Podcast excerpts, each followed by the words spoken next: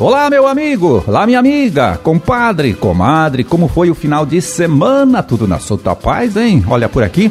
Foi tudo bem também, por isso estamos chegando mais uma vez na sua casa, no seu rádio, trazendo para você, trazendo para sua família, uma nova edição do programa O Homem e a Terra, um serviço de comunicação do IDR Paraná, Instituto de Desenvolvimento Rural do Paraná e a Parimater. 12 de julho de 2021, segunda-feira. Vamos ver aqui, segunda-feira de lua nova, dia do engenheiro florestal.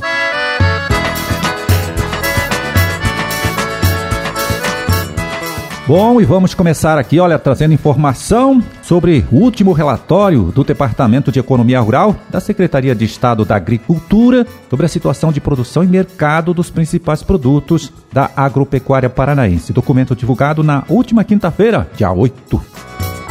Um dos destaques, então, deste boletim informativo, né, é a última pesquisa sobre o mercado dos produtos florestais aqui do nosso estado. Quem comenta o resultado deste levantamento é o engenheiro florestal lá do Deral, né? O Pablo Senhor. Vamos ouvir. Nossa última publicação dos preços pagos ao produtor por produtos florestais, elaborada pelo Deral em maio agora, mostrou que houve um ganho no comparativo com outubro de 2020, quando foi divulgado o relatório anterior. O preço das toras de pinos para serraria e laminação, por exemplo, ele teve uma elevação de 24% em média, enquanto que o eucalipto subiu 7% em média. No caso da lenha e do cavaco sujo, é, observou-se alta aí, em termos nominais no patamar de 16% e 15%, respectivamente. Já a erva mate, que no Paraná é considerada um produto florestal não madeireiro, seguiu a mesma tendência. A variação positiva foi de 19% nos preços pagos ao produtor pela erva mate em pé. Ainda, segundo o Pablo, olha só, o resultado das vendas realizadas aí para outros países contribuiu para a elevação então desses preços aí de janeiro a junho de 2021, os painéis compensados de pinos, por exemplo, né, que utilizam em seu processo produtivo principalmente toras acima de 18 centímetros de diâmetro, tiveram um aumento superior a 30% em volume e mais de 150% em valor exportado, em relação ao mesmo período do ano anterior, janeiro a junho de 2020. Boletim informativo do Departamento né, de Economia Rural da Secretaria de Estado da Agricultura também traz um levantamento é, preliminar, sim, sobre os prejuízos provocados pela última geada aqui no nosso estado. No caso do café, olha, é certo aí, segundo o Deral, que as plantações localizadas nas regiões de Apucarana, Maringá, Ivaiporã e parte da região aí de Cornélio Procópio devem diminuir a produção na próxima safra, né? Safra do ano que vem, em consequência desta última geada. A colheita deste ano, que está até um pouquinho atrasada, viu, com 26% apenas da produção que deve ser colhida já retirada das plantações, não deve ter o seu resultado afetado. Deve ficar aí em mais ou menos é, 33 sacas de grãos né, beneficiados, grãos de café por hectare. Bom, os técnicos do Deral também observaram uma piora na condição das lavouras de milho safrinha, por causa da geada, claro, né? Lavouras que já não estavam muito boas por causa da escassez de chuva em vários momentos aí do seu ciclo de desenvolvimento. Nesta última avaliação do Deral, dos 2 milhões e 400 mil hectares plantados com milho aqui em nosso estado, 88% estão numa condição ruim ou mediana, claro, cenário que indica uma redução bastante significativa do volume a ser colhido, isto em comparação ao que estava inicialmente previsto para esta safra. Relatório mais conclusivo sobre esta previsão de safra né, sai agora no próximo dia 29 deste mês de julho.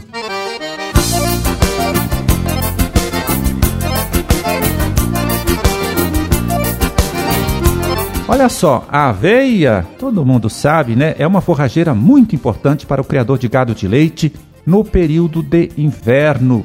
Neste ano, por causa da estiagem, a implantação e o desenvolvimento desta cultura ficaram aí bastante comprometidos. E agora, viu, para completar a dose, veio a geada, essa geada forte aí, para também fazer o seu estrago sobre esta forrageira.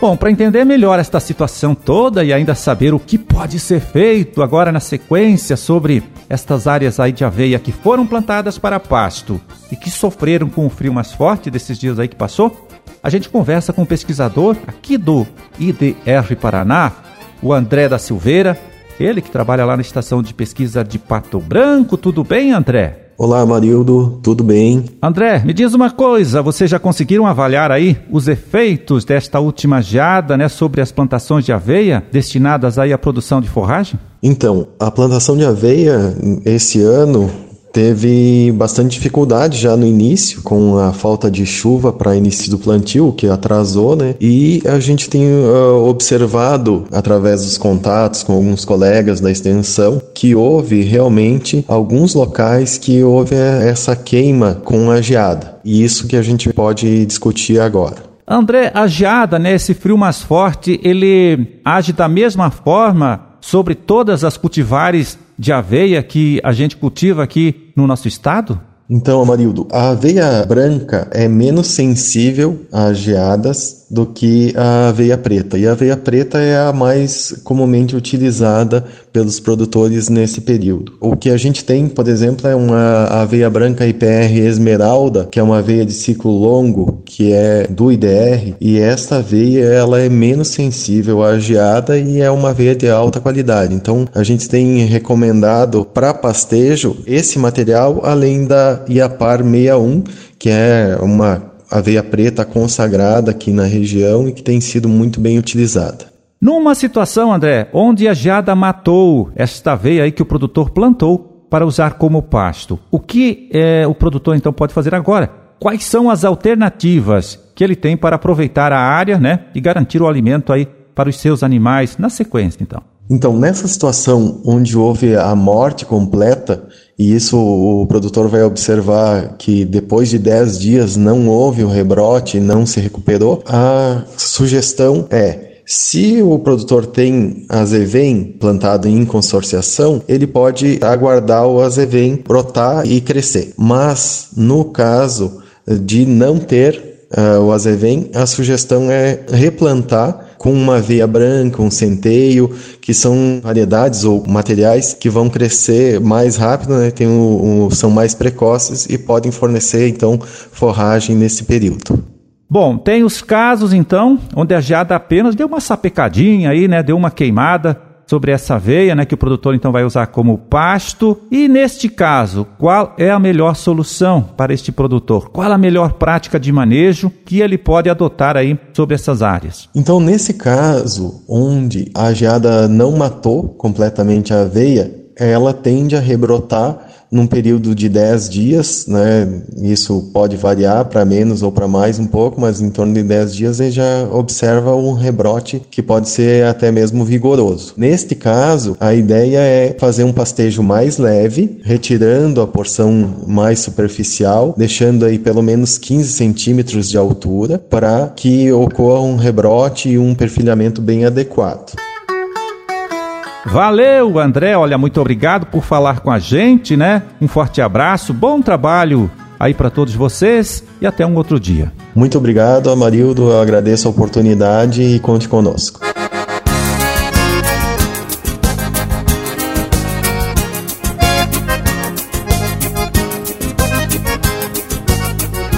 Bom, e antes de terminar, olha, eu quero deixar um recadinho aqui, uma dica para você que é profissional da área de ciências agrárias. É o seguinte: desde 2013, o IDR Paraná tem aí o curso de mestrado, especialização em mestrado em agricultura conservacionista. Se você ficou interessado, dê uma passadinha pela página do próprio IDR Paraná no Facebook, onde você pode conseguir mais informação e até tirar dúvidas sobre o assunto. Fica a dica aqui para você então.